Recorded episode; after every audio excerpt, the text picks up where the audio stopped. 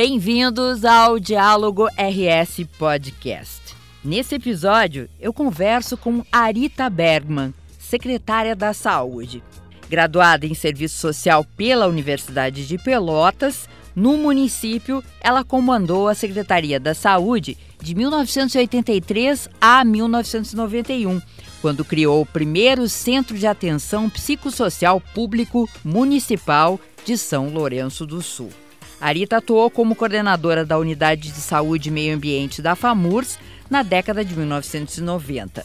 Na Secretaria Estadual da Saúde, foi diretora de planejamento entre 2003 e 2006 entre outros projetos, conduziu a implantação do programa Primeira Infância Melhor. No governo de Eda Cruzius, foi secretária adjunta da Saúde.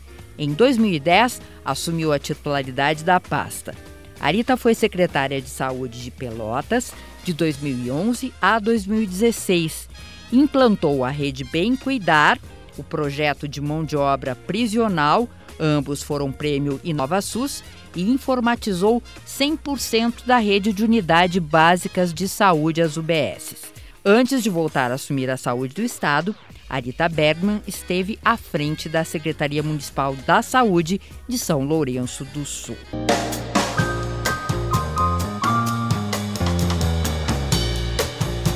Ela fala sobre a pedreira que foi enfrentar a pandemia de Covid-19 e outros temas como a quitação de dívidas com hospitais, a continuidade de projetos e o investimento na saúde do programa Avançar. Nós estamos aí encerrando um período de quatro anos, temos uma continuidade no governo, mas de quatro anos para cá, qual foi ou quais foram os maiores desafios da sua gestão?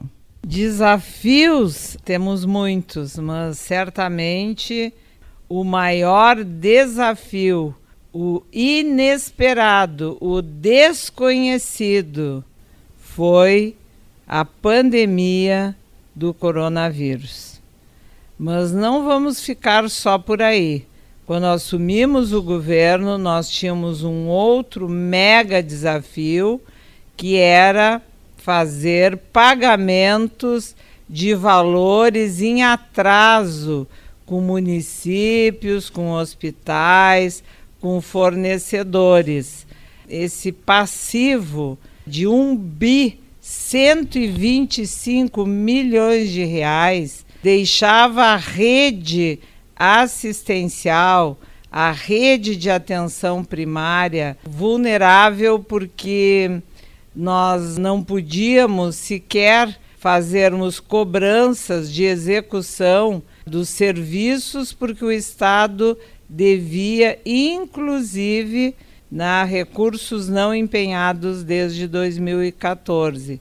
Mas certamente muitos outros desafios como fazer reposição dos servidores da área da saúde, havia um déficit de pessoal, uh, desafios como enfrentar né, muitas vezes as dificuldades das gestões dos municípios, alguns deles com hospitais, desafios também de mostrar para a população a importância da vacinação, não só do Covid também não deixa de ser desafio, e até porque a gente se orgulha desse feito, é abrir hospitais em período de pandemia para atender pacientes Covid. Então a lista é imensa, mas os desafios tendo um governo forte e uma equipe valiosa que assume compromissos com a parceria do COSEMS,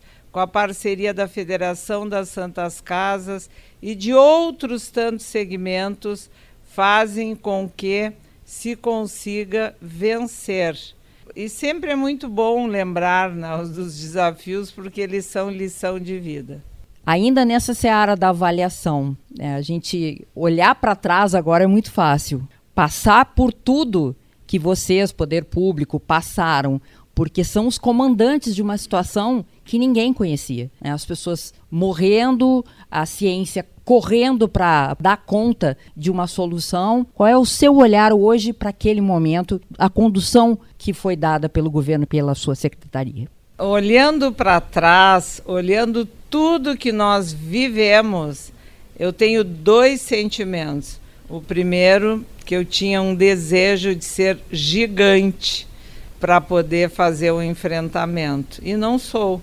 Unir forças foi fundamental. Ter base na ciência, nem se fala o quanto isso significou para a tomada de decisões. Parece que a gente passou por um turbilhão, por um terremoto, sabe aqueles sonhos que a gente acorda e parece que o mundo está terminando. Os pesadelos. Né? Pesadelos. Assim é que eu muitas vezes, na hoje refletindo com o grupo, a gente teve essa sensação. Mas fazendo uma avaliação objetiva desse período, nós temos muitos ganhos, muitos legados que fazem com que a gente tenha a certeza que fizemos tudo que estava ao nosso alcance para preservar e salvar vidas, mas não foi uma tarefa simples, foi uma tarefa exaustiva, onde tivemos que hum, ir além, muitas vezes, da nossa capacidade técnica e até física de estar 24 horas à disposição para poder buscar sempre uma resposta objetiva ao cenário que se apresentava nos piores momentos do coronavírus. Todos que trabalham com a senhora dizem que essa liderança forte, esse comando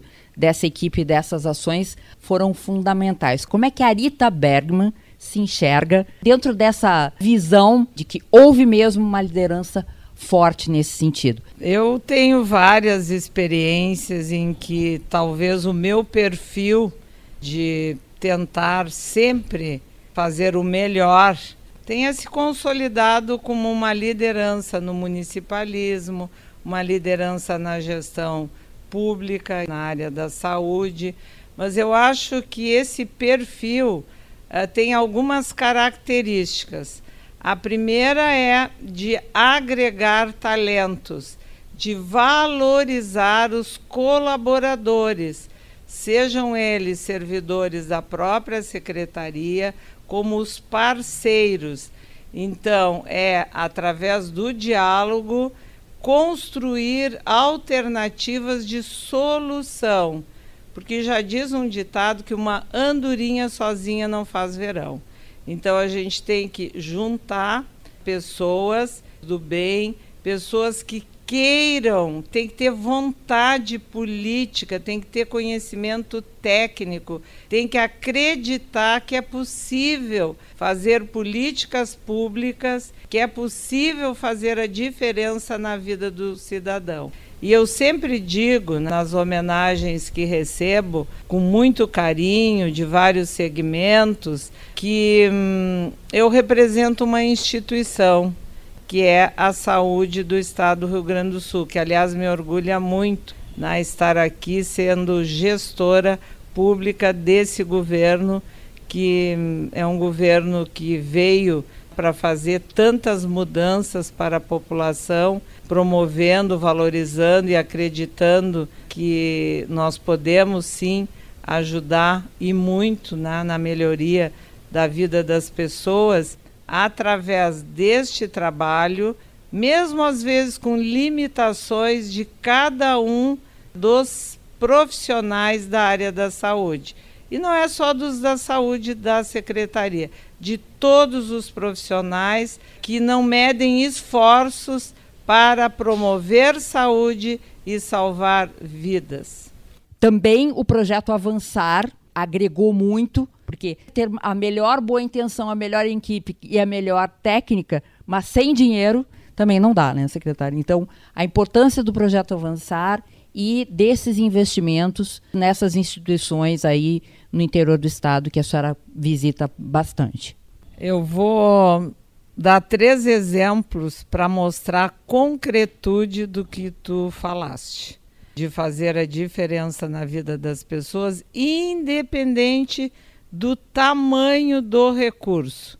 Se o recurso é bem aplicado, e nós temos na saúde 542 milhões e meio no programa Avançar, investimento nunca antes visto. Tu vais observar nos exemplos que eu estou dando. Primeiro, Hospital de Encruzilhada do Sul, Hospital Santa Bárbara. Nós inauguramos recentemente 13 leitos clínicos para um hospital de pequeno porte. A diretora técnica disse na sua fala que esses 13 leitos clínicos abertos naquela oportunidade iam concretamente oportunizar a transferência de pacientes da região e do município que estavam num grande hospital da capital e que poderiam retornar para terminar o seu tratamento na sua comunidade, junto com a sua família. Isso é algo incalculável do ponto de vista de valor para aquela pessoa e para um ganho no tratamento, família. inclusive, a gente Exatamente. sabe, né, secretária? Exatamente. Esse é um exemplo concreto. O outro da Rede Bem Cuidar que são 428 municípios.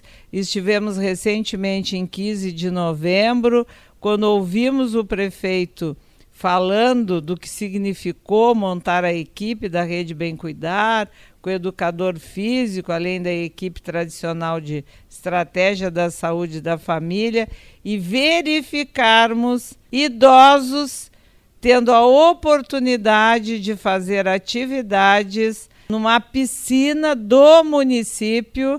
As pessoas felizes, felizes dentro daquela água, vivendo, uh, celebrando, se abraçando, claro, com atividades orientadas. Talvez nunca tivessem tido essa oportunidade em outro momento. Socializando, convivendo, tratando Exatamente. da saúde. Muitas vezes são pessoas que ficam em casa o que leva a uma depressão, muitas vezes. Então, olha a diferença que faz uma piscina, uma rede de atenção e de cuidado, claro, tem que ter um acompanhamento técnico, mas são ações como a senhora falava, né, que realmente mudam a vida das pessoas. Né? E assim tem experiências inspiradoras do cuidado, do envelhecimento saudável da população através da rede Bem Cuidar.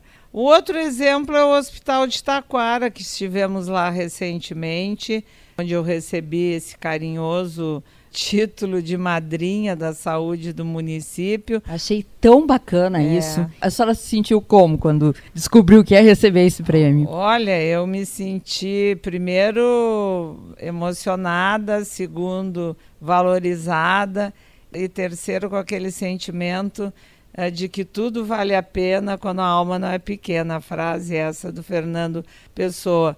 E realmente fazer o que fizemos com uma equipe, evidentemente, lá em Taquara, uma gestão bastante profissional, com apoio do município, termos tido um hospital fechado. Nós reabrimos no nosso governo o hospital de Taquara, no momento mais crítico que foi no auge da pandemia.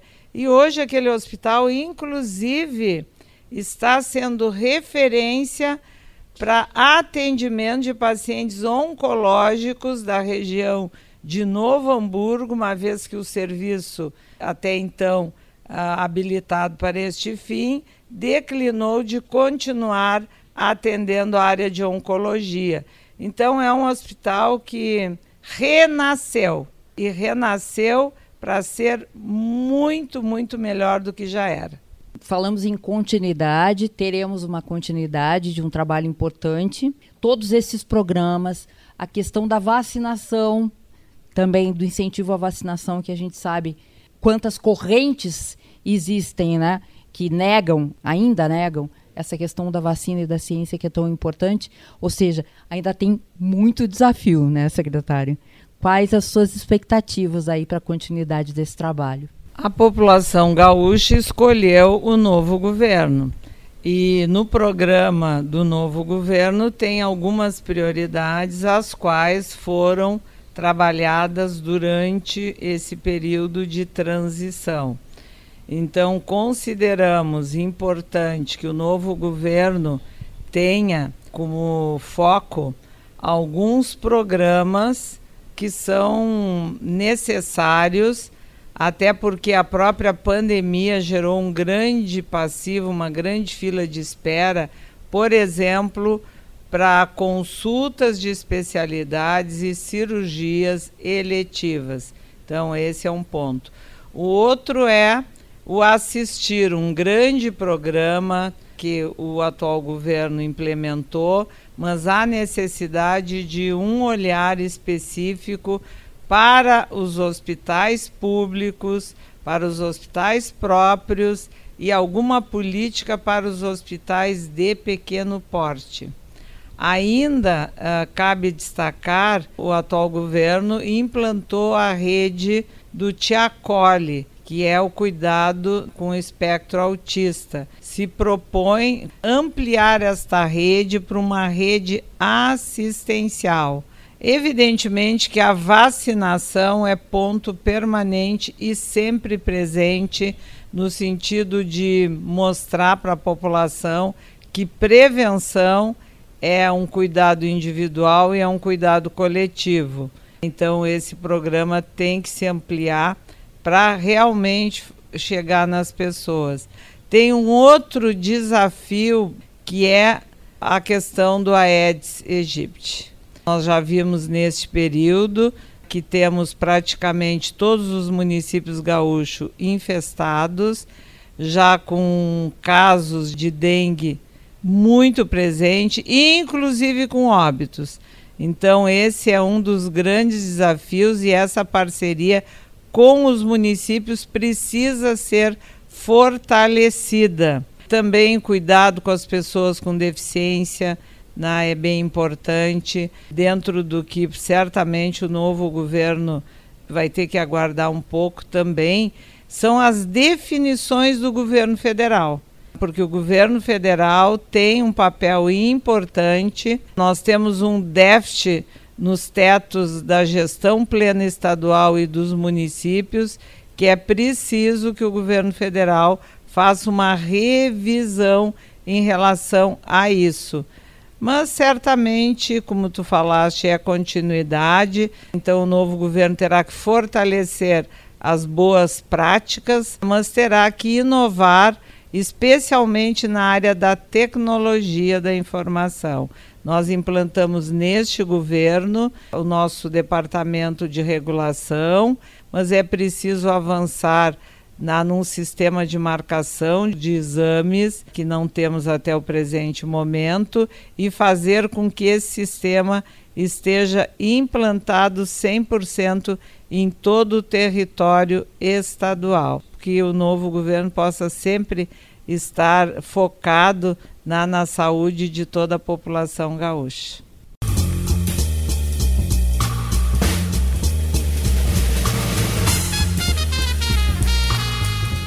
E por hoje é só, pessoal. Eu sou Nara Sarmento e o Diálogo RS fica por aqui.